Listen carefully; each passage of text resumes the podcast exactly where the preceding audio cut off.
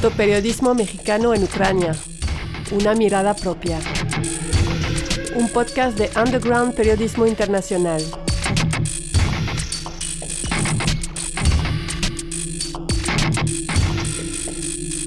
Bienvenidos al podcast de Underground Periodismo Internacional. Estamos grabando este episodio el martes 19 de abril, a unos cuantos días de que se cumplan dos meses de que comenzó la terrible invasión de Rusia a Ucrania. Una de las características que ha tenido esta guerra es el gran número de periodistas eh, que están cubriéndola en el terreno. Organizaciones internacionales estiman que podría haber 3.500 eh, o incluso más periodistas de todas las nacionalidades ahora mismo en Ucrania. Dada la poca ambición que hay en los medios mexicanos para generar su propia información internacional, y más sorprendente, que no la haya todavía frente a un evento noticioso tan trascendente como esta guerra, resulta extraordinario que un grupo de al menos seis fotoperiodistas mexicanos estén reporteando dentro del país. Hoy, en este podcast, conversaremos brevemente con tres de ellos, Christopher Royel, David Peinado y Eduardo Quirós, él más enfocado al videoperiodismo. Ellos han publicado en medios nacionales y extranjeros, no son nuevos en esta profesión. En México, la inseguridad y la guerra contra el narcotráfico los ha curtido, aunque reconocen que lo que ocurre en Ucrania es algo todavía peor. Están trabajando en aquel país de manera independiente. Decidieron viajar juntos por cuestiones de seguridad. Entraron a Ucrania por la frontera polaca a finales de marzo y desde entonces han estado recorriendo aquel territorio en llamas para podernos informar desde la realidad.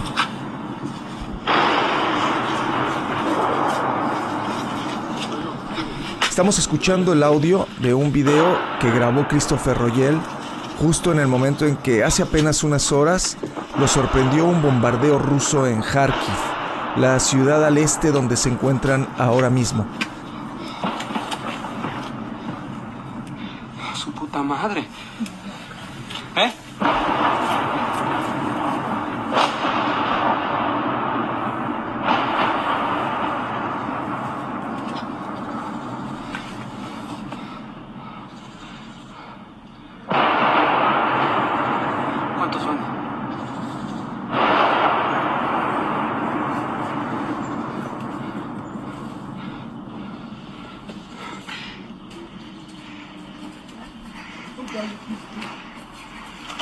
Vamos al metro, vamos al metro. No sé, vámonos al metro. Vámonos al metro. O vámonos ya. Vámonos. Vámonos. No, hasta que no paren, no. Tranquilo. Tranquilo, tranquilo. Son 18, son 18.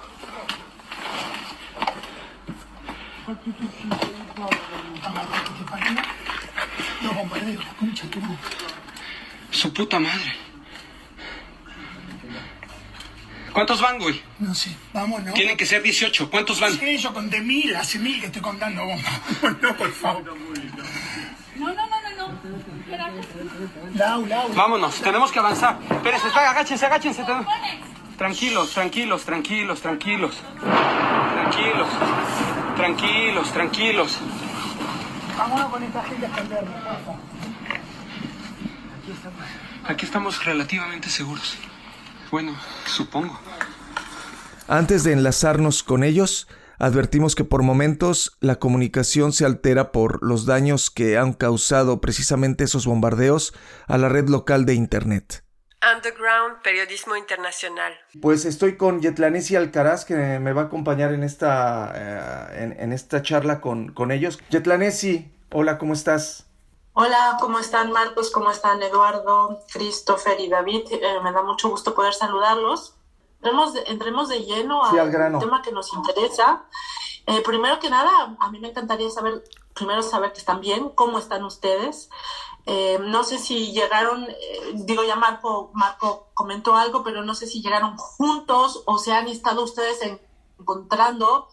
¿De qué forma pues un periodista freelance un fotógrafo o periodista o fotoperiodista eh, llega a ese país y se encuentra o encuentra a sus pares para poder moverse. ¿Cómo, ¿Cómo, lo están haciendo ustedes? ¿Cómo están y cómo se han encontrado ustedes allá?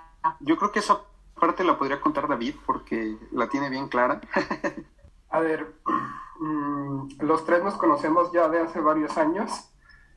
eh, tenemos una amistad ya de varias, o sea, aunque yo soy de Ciudad Juárez, eh, eh, visito seguido la Ciudad de México y en Ciudad de México conocí a Christopher y a Eduardo, ¿no? en algún momento me enteré de que Christopher quería venir para Ucrania y luego ya yo le hablé a Christopher para decirle pues que yo también quería ir y, y yo le hablé a Eduardo para decirle que si quería venir y luego ya nos, nos sumamos los tres, ¿no? Eh, eh, los tres vivíamos en diferentes lados y terminamos encontrándonos en Polonia para iniciar el viaje, en Varsovia específicamente, pero ya nos conocíamos de años atrás los tres. Ok, digamos que entonces eh, han iniciado esta cobertura pues en equipo, ¿no? O sea, o sea están, están yendo juntos, desplazándose juntos eh, para, me imagino, pues sentir apoyo, ¿no? apoyarse desde Por cuestiones de seguridad, ¿no? Desde la renta. ¿Cómo, ¿Cómo están realizando su trabajo? Bueno, yo lo, yo lo que quería comentar es que sí, justamente una cobertura más en las condiciones en las que venimos como freelance, no es lo ideal venir solo, desde nivel logístico, nivel monetario y, y nivel emocional. Eh, cuando a mí David me dijo que quería sumarse conmigo al viaje, pues pensamos en ahorrar gastos, ¿no? Y después cuando todo se divide entre tres, nos facilita mucho el trabajo. Incluso en el BIF conocimos a otra mexicana que ya se separó porque se regresó a Nueva York, pero estuvo con nosotros dos semanas y entonces los gastos se aligeran mucho, que si bien es cierto, Ucrania es muy barato, eh, creo que es, eh, sería incosteable para cualquiera de nosotros haberlo hecho por nuestra cuenta. A ver, a mí me interesaría eh, hablar sobre sus motivaciones para, para estar en Ucrania.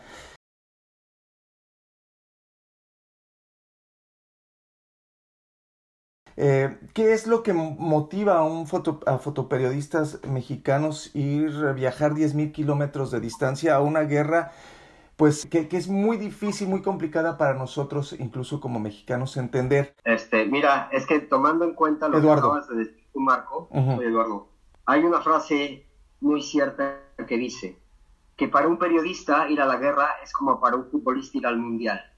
Todos quieren ir.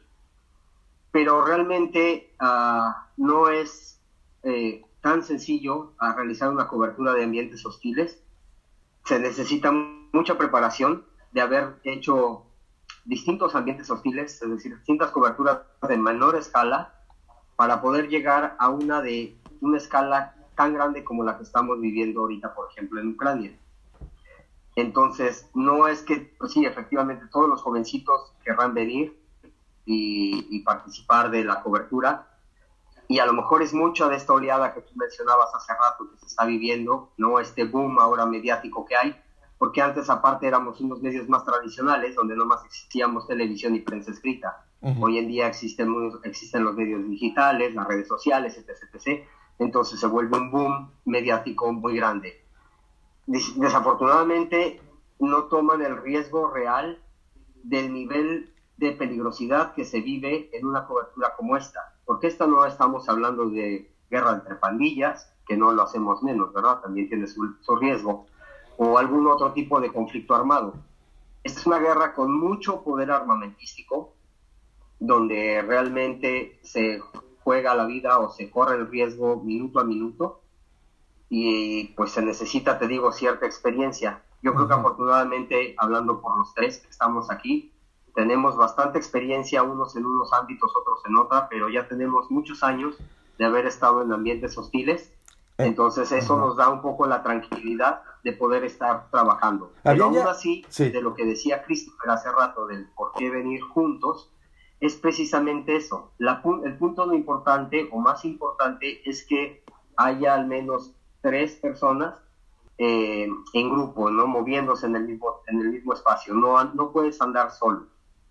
Si andas solo es muy fácil que estás en un país donde no conoces el lenguaje, no ubicas eh, la geografía del lugar, eh, no conoces su cultura, puedes llegar a tener problemas. Y si no hay alguien más contigo que te pueda apoyar o inclusive sacar, por si algo ocurre, pues termina en una muerte.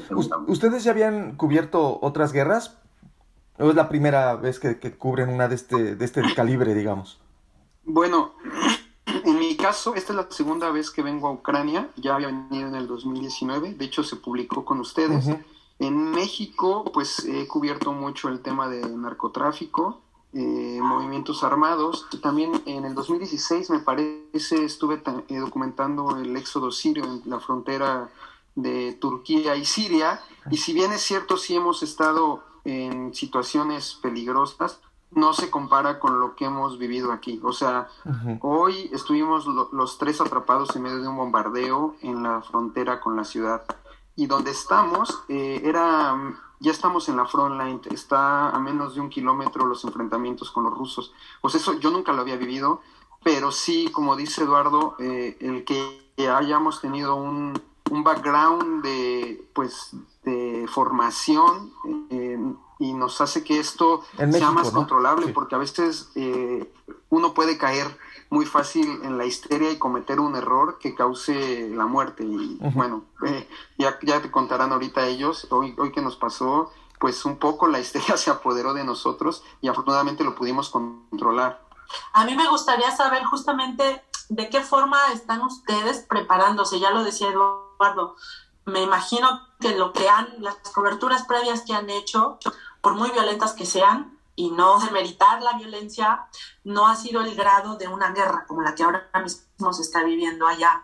¿De qué forma ustedes se están preparando? Es decir, no, no basta solo con el chaleco antibalas y el casco, saber además si lo tienen ustedes, porque hasta donde sabemos, el tener, por ejemplo, un chaleco eh, cuesta muchísimo dinero comprar un chaleco antibalas, ¿no? Ustedes, los, además del equipo, ¿qué equipo tienen para, para protegerse? ¿Qué estrategias? ¿Cómo están trabajando? Es decir, están diciendo que hoy estuvieron en un fuego cruzado, en el medio de un enfrentamiento. ¿Cómo manejan eso? Es decir, me imagino que antes de querer disparar, lo que quieren también es protegerse, ¿no? Disparar la cámara. Me refiero a disparar el, la cámara, ¿no? Pues no sé, es, es, un poco, somos un poquito locos. David, cuéntale. bueno, eh, todos hemos estado en situaciones hostiles y teníamos más o menos una idea de qué teníamos que hacer o, qué, o cómo podíamos trabajar, ¿no? Yo soy de Ciudad Juárez, me tocó cubrir la violencia durante el 2009, 10 y 11 y en ese momento pues los enfrentamientos en Ciudad Juárez eran bastante fuertes, ¿no? Entonces, pese a que vengo bastante acostumbrado a escuchar balazos o, o ver muertos o ver sangre o, ver este tipo de violencia, eh, lo, que me encontré, lo que me he encontrado aquí eh, eh, pues es completamente diferente, ¿no? O sea, sí, sí es a un grado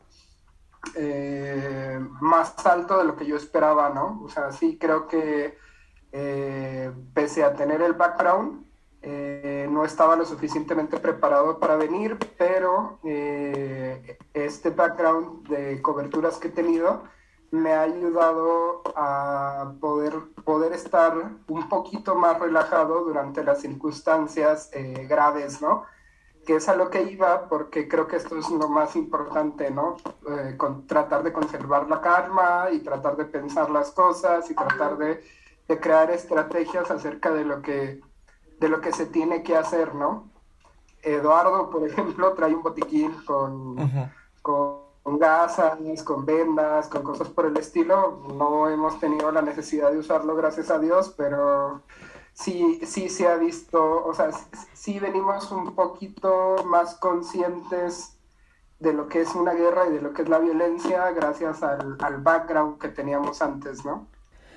¿Tienen, ustedes, por ejemplo, chalecos y cascos, cuando menos? Eh, sí, tenemos chaleco y tenemos casco, pero en la zona en la que estamos, pues el chaleco nos podría servir si alguna esquirla rebota y bueno, nos salva la vida. Pero para una bomba, que es lo que está cayendo en la zona donde estamos, entre el chaleco y el casco, pues no sirven para nada. ¿Y cuál sería la forma de protegerse en estos casos? Pues no estar en las bombas. No, no, no. A ver, yo, yo, aquí tengo una pregunta que tiene que ver con, con, con esto que. La, la, curiosidad que tiene Yetlanesi. Cuando ustedes entran, al, cuando piden una acreditación de prensa para entrar al territorio ucraniano con, con los militares de ese país, ellos me, tengo entendido que les piden ciertas garantías de seguridad, ¿no? Es decir, no pueden llegar y meterse a, a Ucrania y comenzar a trabajar como, digamos, de turistas, ¿no? O sea, necesitan cumplir ciertos requisitos o, o, o cuál, qué es lo que les pidieron para poder obtener esa acreditación de prensa. Pues sí, efectivamente, primero para la visa te obligan a traer un chaleco antibalas y un casco balístico, así como un seguro que tienes que adquirir de responsabilidad civil y de gastos médicos. Esto lo tuvimos que comprar en Polonia antes de poder ingresar a Ucrania. A petición de las autoridades militares. A, petición de las autoridades militares de Ucrania para poder tener la, visa. En este caso fue a petición del consulado ucraniano, pero de, o sea, indistintamente o derivado del Ministerio de Defensa de Ucrania. Claro. Entonces, pues sí, efectivamente traemos todo lo indispensable para un conflicto armado, es decir, el chaleco antibalas, el casco y, como ya dijeron, los kits de primeros auxilios. Pero bueno, repetimos, son chalecos antibalas de nivel de blindaje para pistola, ¿no? Tal vez hasta una Magnum aguanta, pero o un rifle de calibre muy bajo, pero arriba de, o sea, rifles militares como los AR-15, los AK-47, que son los que más se usan aquí, los Kalashnikov, estos, el, el, chaleco ya no lo aguanta. Pero bueno, tampoco es que estamos en el front line todos los días como para necesitar de... Pero lo que estamos es bajo el asedio de las bombas diariamente. Esto es fortuito, ¿no? Puede que no te caiga o puede que sí. Como el ocurrió el día de hoy, estuvimos muy, muy cerca, eh, a como a unos 200 metros de donde impactaron las bombas.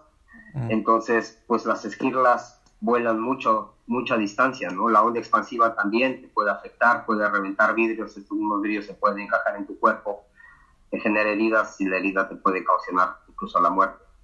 Entonces, pues bueno, por eso tratamos de siempre andar con el chaleco y el casco puesto, haga calor, haga frío, sea incómodo, sea pesado, porque nunca sabes en qué momento revienta la bomba y pues hay que estar lo mejor protegido.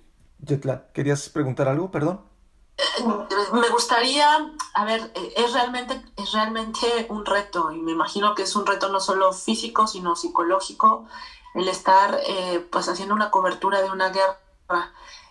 Y la pregunta es, ustedes como nosotros, pero bueno, no se compara, somos, eh, somos pues independientes, ¿no? No, ah, creo, tengo entendido que en ninguno de los tres casos hay un medio detrás que los esté respaldando, que les haya enviado y que les esté además pagando esta cobertura. Em, ¿Cómo resuelven esa, esa situación?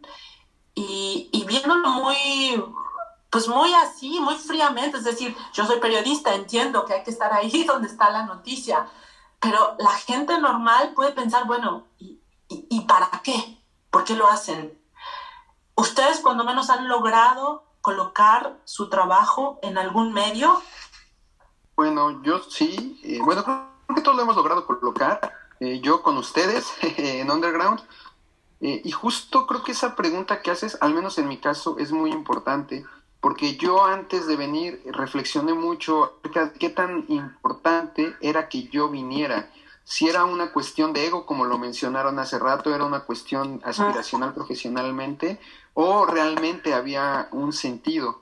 Eh, yo ya estuve aquí en el 2019, hice amistades y conozco un poco más del contexto del por qué estaban ocurriendo las cosas. Entonces, en ese sentido, yo, yo me propuse, dije, ok, tampoco voy a mentir y decir que no, no tengo una intención profesional, una intención de que los editores de otros países, de las grandes empresas me vean y quieran pedirme que colabore con ellos, pero no por eso eh, las historias de las personas tienen que valer menos. Siempre, siempre tengo claro que para mí, aunque estoy buscando un crecimiento profesional, es más importante las historias que estamos contando.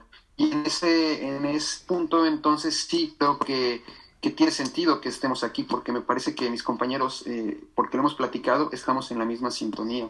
Eh, lo que hemos visto aquí es horrible. En Bucha hemos visto mucha gente muerta y creo que es importante que la gente lo conozca principalmente para que no se repita. Yo en mi caso, Eduardo, yo soy corresponsal de ambientes hostiles desde hace 25 años, 24, se puede decir que empecé con los ambientes hostiles, trabajé con la agencia Reuters 11 años y después he estado con la agencia Xinhua. Lógicamente por estas obvias razones, esta cobertura no podía ser con ellos ¿verdad? Entonces decidí tomar el freelance y venir a hacer un documental eh, de manera propia, personal. Y esto lo hago, eh, vuelvo a lo mismo, no tanto por un ego, sino por un legado. Pero no un legado para mí, sino es el reflejo de poder comunicar e informar a las nuevas generaciones lo que ocurre en un conflicto como este, todas las consecuencias que esto trae por unos intereses económicos, para que esperemos que en un futuro, ahora sí, creamos memoria, hagamos este, conciencia, entendamos y no se vuelva a repetir. ¿Cuál será la importancia? ¿Ustedes creen que también tiene importancia el trabajo, el esfuerzo que están haciendo para el periodismo mexicano?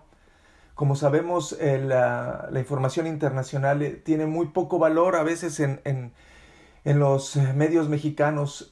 ¿Para ustedes ha sido difícil en ese sentido también? ¿Creen que, que podrías, podrían hacer algo también, que su, que, su, que su trabajo también apoyaría a otros colegas que, que quieren destacar más en el periodismo internacional? Yo creo que sí, y, ya, lo, ya lo están haciendo. Antes de que nosotros llegáramos estuvo Yair Cabrera, estuvo Héctor Quintanar, Javier Fugelman. Ahorita me parece que viene otro chavo de está viajando por Italia. También hay otros mexicanos más experimentados, eh, que como Narciso Contreras. Pero eh, creo que ya hay ya hay esta intención de varios colegas de, aventurarse a hacer unas coberturas internacionales como esta. Eh, y, no, y la respuesta de los que medios. Decir que somos inspiración sea bueno porque siento que es demasiada presunción, ¿no? Eh, creo que cada quien tiene sus motivos y decidirá en su momento si lo hace o no, pero evidentemente ya hay más herramientas para hacerlo que hace 10 años. Pero, pero ese, ese esfuerzo que están haciendo ustedes eh, tiene una respuesta en, los medios eh, de México. Mm, o sea, hay cada vez... que se han publicado el trabajo? Sí, exactamente, que haya un interés en, en el trabajo que, que, que están haciendo fotoperiodistas o periodistas corresponsales mexicanos. David. Mira, Marco, este, rápidamente y ahorita que me, me completen mis compañeros eh, lo que estás diciendo. Y te lo digo porque yo, soy periodista de agencia de noticias. Este, desafortunadamente no. Eh, no tienen interés porque para eso existe Reuters, AP, AFP, ¿sabes? Las grandes agencias. Y con eso ya tienen el breaking news día a día. Nosotros aquí estamos por un poquito, una historia un poco más humana buscando más bien esos ángulos, no tanto el bombardeo, eh, no tanto el enfrentamiento en el front line o en la línea del frente, sino más bien buscar ese ángulo humano, esto que las otras agencias ya no tienen tiempo de, contar por estar corriendo al breaking news. Eh, es el espacio o el nicho que nosotros queremos abordar para que entonces los medios que así lo lleguen a publicar, así sean nuestras redes sociales, pues bueno, puedan conocer ese otro ángulo, esa otra visión, digamos, de lo que es la guerra. Estaba, estaba justamente viendo que CNN, por ejemplo, tiene 30 periodistas, ¿no? Acreditados ahí en Ucrania. Y todos estos medios tienen decenas y decenas de, gente adentro. Eh, por eso me preguntaba, bueno, un periodista freelance mexicano, ¿qué, qué, qué puede hacer? ¿Cómo? ¿Con qué mirada va? Y me la acabas de responder. O sea, tu respuesta es la que me acabas de dar. Eh, buscar historias, ¿no? Sí, yo creo que además, eh, a ver, querer intentar competir con pues, la fuerza de las agencias, de las grandes agencias y estar trayendo el día a día, eh, se puede hacer poco, que es un poco lo que nos pasa en Underground, ¿no?